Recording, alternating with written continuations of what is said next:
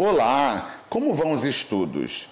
Não deixe de ouvir nossos podcasts e audioaulas que são criados para auxiliar você a avançar e esclarecer possíveis dúvidas. Esta semana, nosso material se refere às páginas 126 e 127, 129 a 131 do material didático carioca. Vamos começar com as frações equivalentes. As frações equivalentes são diferentes possibilidades de frações que representam uma mesma quantidade.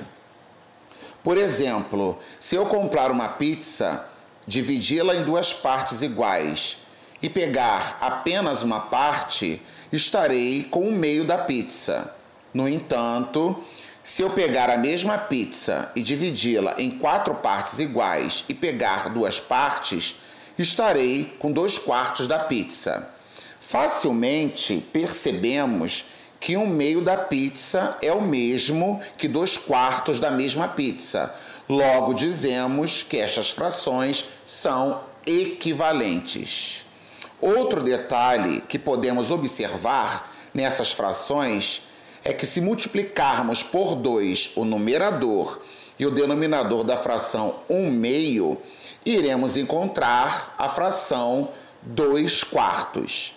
Conclusão: encontramos frações equivalentes multiplicando os numeradores e denominadores por algum número natural que seja diferente de zero. Para compararmos frações que possuam denominadores diferentes, basta encontrarmos frações equivalentes a estas frações com o mesmo denominador e procedermos com a comparação. Exemplo: qual fração é maior, 2 quintos ou 3 quartos?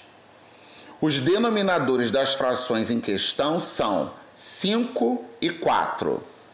Um número comum a 5 e a 4 é o 20, pois o 20 está tanto na tabuada do 5 quanto na tabuada do 4. Vamos determinar uma fração equivalente a 2 quintos com o denominador 20. Como 5 vezes 4 é igual a 20, basta multiplicarmos o numerador 2 também por 4. Logo, 2 quintos será equivalente à fração 8 vinteavos. Ok? 2 vezes 4 é igual a 8. 5 vezes 4 é igual a 20. Tudo bem? Da mesma forma, faremos com a fração 3 quartos vamos determinar uma fração equivalente a 3 quartos com denominador 20. Como 4 vezes 5 é igual a 20, basta multiplicarmos o numerador 3 também por 5. Logo, 3 quartos será equivalente à fração 15 20 avos. 3 vezes 5 é igual a 15, 4 vezes 5 é igual a 20. Agora podemos comparar as frações 8 vinteavos e 15 vinteavos. 15 vinteavos é maior que a fração 8 vinteavos, pois 15 é maior do que 8.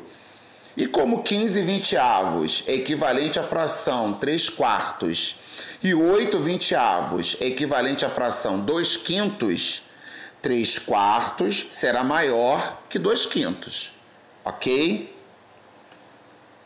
Toda fração imprópria que não seja aparente, isto é, a fração onde o numerador é maior que o denominador, pode ser escrita na forma de número misto esse tipo de número é formado por uma ou mais partes inteiras, mais uma parte fracionária.